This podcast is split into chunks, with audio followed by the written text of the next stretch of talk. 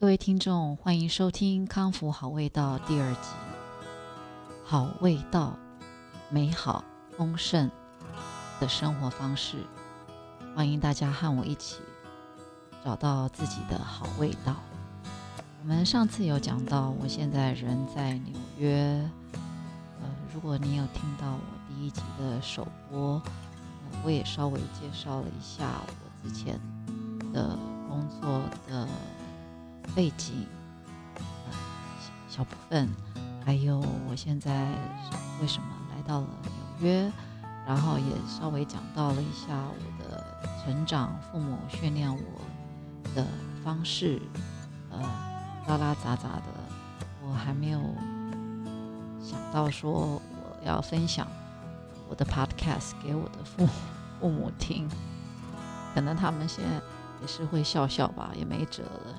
因为现在以我这个年纪，他们他们怎么想法，我也有自己的想法了，是不是？跟大家一样。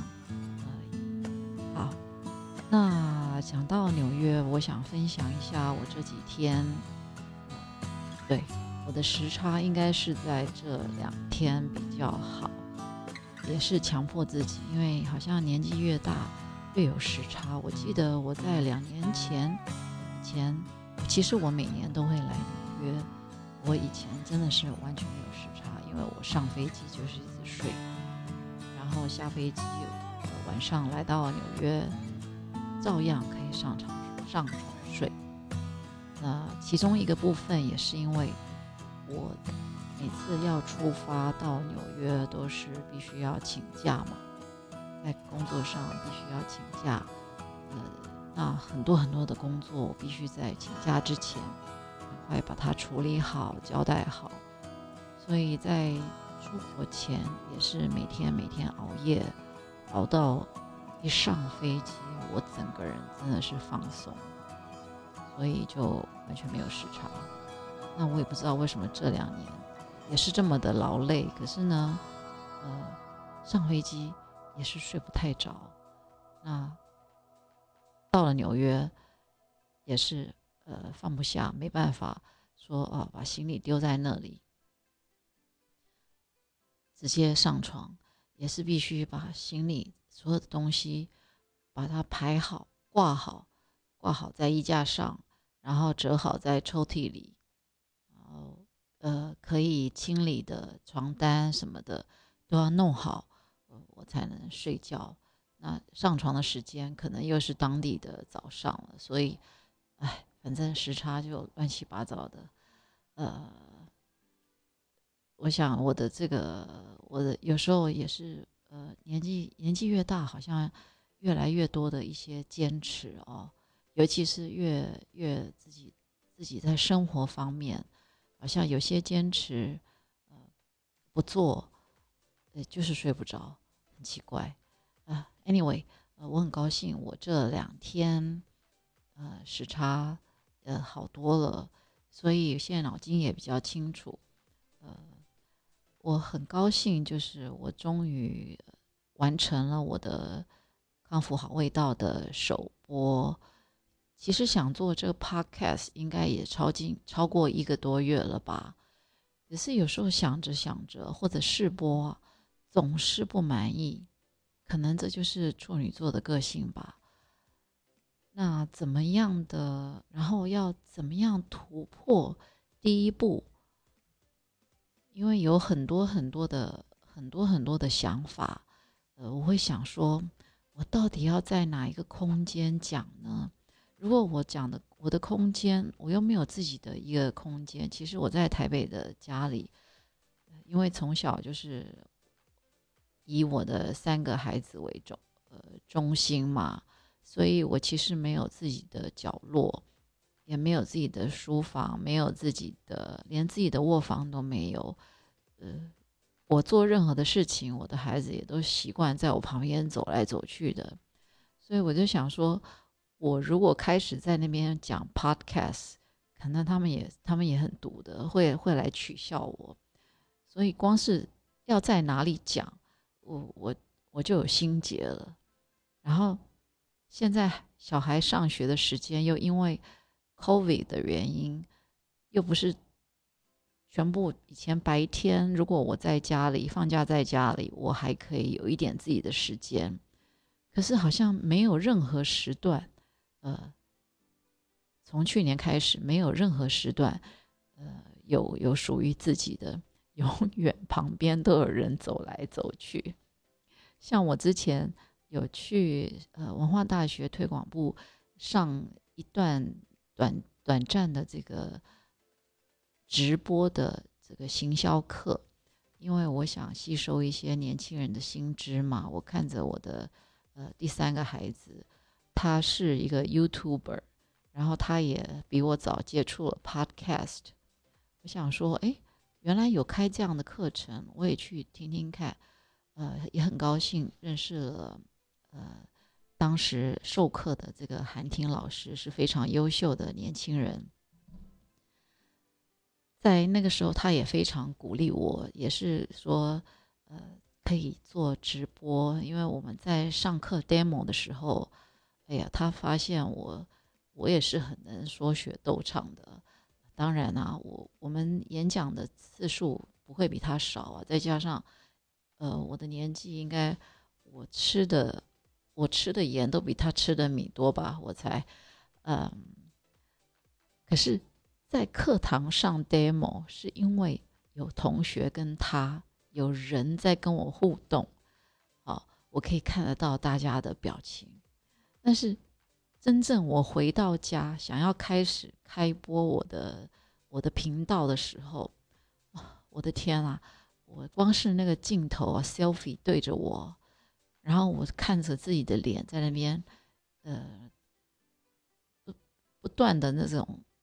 脸上的这种肌肉的表情啊，然后我就会开始看说，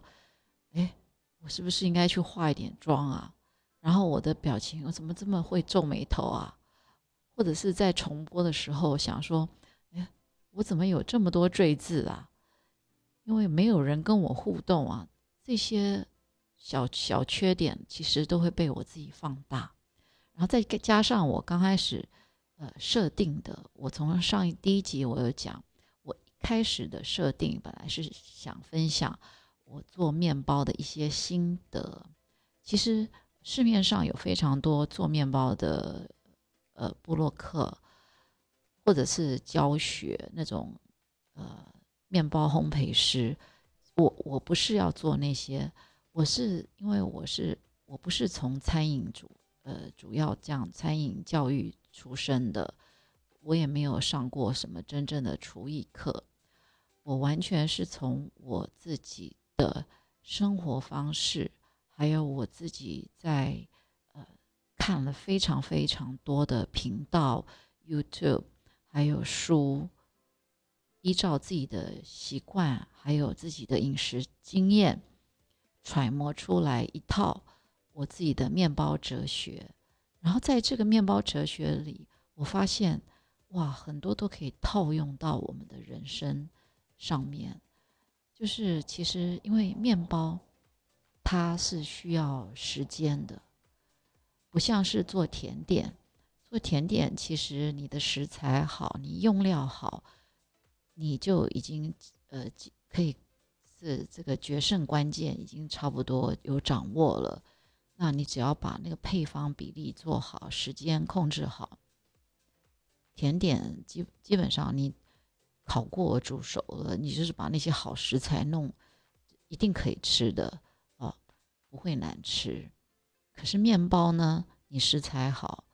只有食材好，这是这是没有办法的，因为你没有。耐心的经过它的发酵，然后再加上你一些比例，呃，比例上，你如果说你又没有耐心，你在比例上，呃，你你就必须放一些比较不那么健康的东西去制作它。可是以我已经已经有三个孩子，然后我们这个年纪，我们也很怕胖。所以我们当然希望是吃到是最健康的，嗯，然后就是要做到最好嘛。所以在时间上、耐心上，我花了花了非常非常多的时间去研究它。那去年也有一些机会，呃，开启了一些斜杠的人生，就是我竟然呃去当了一些组织，还有在一些部落，当然也都是我的好朋友，不嫌弃了，去担任他们的面包顾问。其实我是透过面包去帮他们做呃一点点小小的品牌经营的呃一些建议。那一样还是有跟我的老本行品牌顾问有关系啦，可是是透过面包，呃，去跟对方去做接触，透过面包这个语言去跟对方做交流，所以很多很多的故事我都想跟大家分享，呃，我我都做哪些事很有趣，呃，所以一开始我的主题本来是要从面包，所以。在两三个月前，在设定我要开播的主直播的课，我本来是要边边做面包边跟大家分享，结果我发现我真的是想太多了，因为当我手上在做面包的时候，我根本就没办法顾到说我要怎么认真的讲什么事情，而且。手上有做面包，就是也会有杂音嘛。那我的麦也没办法用固定的麦，呃，对着我讲，我我就别着那种别在我的领夹上的那种那种小麦，它收音又没有固定的麦好啊，种种的，就是我整个直播的课，我我我看着我的那个录影，我竟然有几次因为。脸部都流汗了，所以我竟然竟然在不自觉下，我有用手去去拨我的，因为那个汗让我的这个眼镜都滑下来了，嗯，所以我又有用手去把那个眼镜顶回去，这犯了我自己的大忌啊！因为以前，嗯。我在担任餐饮顾问的时候，我非常在意厨师他不可以碰食物之外的东西。结果我竟然在镜头前面看到我有这样的举动，而且是不自觉，我自己都不知道我有出现这样的动作。所以我当下就决定说啊，我不适合边做边做面包边跟大家讲话，这会显得我很不专业。就是讲的也不专业，然后做的也不专业。那还有一点就是，我们在呃，我当时还不了解，其实呃，很多的直播主，就是那些烘焙烘焙老师，如果他要在镜头前面制作东西，他有些尺寸都要放小，就把把它变得很小。在镜头前面，大家才可以很清楚的看到他手上的动作。可是我在家里的用具都非常非常大，我我做的产品也都很大，像我的面包都是一公斤以上。那我在镜头前面，大家也没办法看到我的全貌。所以种种下来，我觉得，呃，我还是先不要从边做面包边做直播。也是因为这样尝试了呃两个多月，所以一直到现在，我的直播的节目也还没有开始。呃，在这这个中间呢，我就接触到了 Podcast，呃，我就想说，哎，呃，听说我的声音也不错，呃，我是不是就从 Podcast 开始进行？那从 Podcast 要来想说，我要如何？缩小我讲的内容哦，就是说我有一个主题可以去跟大家分享，因为我要讲的东西真的是太多了。如果什么都要讲的话，也会显得很不专业、很慌张，那也不是我想要做的事情嘛。其实我只是想先从一个小小的点，就是我的生活方式，跟大家先分享。那在这个思考的这个过程里面，我也学到了，就是很多的东西我们必须放下、放掉。我们不要想说，我一次要做好很多事情，没有人是可以一次做好很多事情的。你就是先把小的事情，你先可以做好，你做顺了，你就慢慢很多东西就会水到渠成，很多东西就会汇流进来。呃，那我可以跟大家分享的就越来越多。那也是抱着这样的心情。所以我上一集就就成功的把它录完了，因为我就放下我心里的这些很多的包袱束缚。当然背后有也有一个原因啦，就是呃我的韩婷亲爱的韩婷老师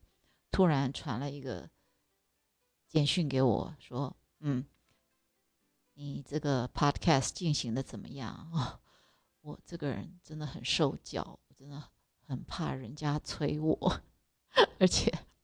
韩婷老师很够意思，他在我出国前特别给我一对一上课，呃，还提供了我很多的呃道具，让我可以带到纽约来。所以我就说好，老师，我就试，我会试录一集给你听听看啊。然后他就说 OK。那我就本来想说，我试录只要传给他听就好了，结果我我不知道怎么只传给他，这个这个他还是逼我一定要一定要上传，所以我就只好把我第一集本来要试录给老师的，就这样传出去了。哎，传出去之后，发现我整个压力都都放弃放掉了。你看，哎，我现在还没有讲到我今天的重点。结果我今天第二集也这样子录完了，因为老师说每一集，呃，大概十五分钟左右，不要讲太多，因为大家没什么耐心。那我这样第二集，呃，拉拉杂杂又讲了一些，呃，希望大家，可是也是有分享我一些，呃，我的思考的过程啦。那请大家期待我第三集。我想说，我我的主题会越来越明确。那谢谢大家收听康复好味道，我们一起来找到自己人生的好味道。欢迎收听，也希望继续收听。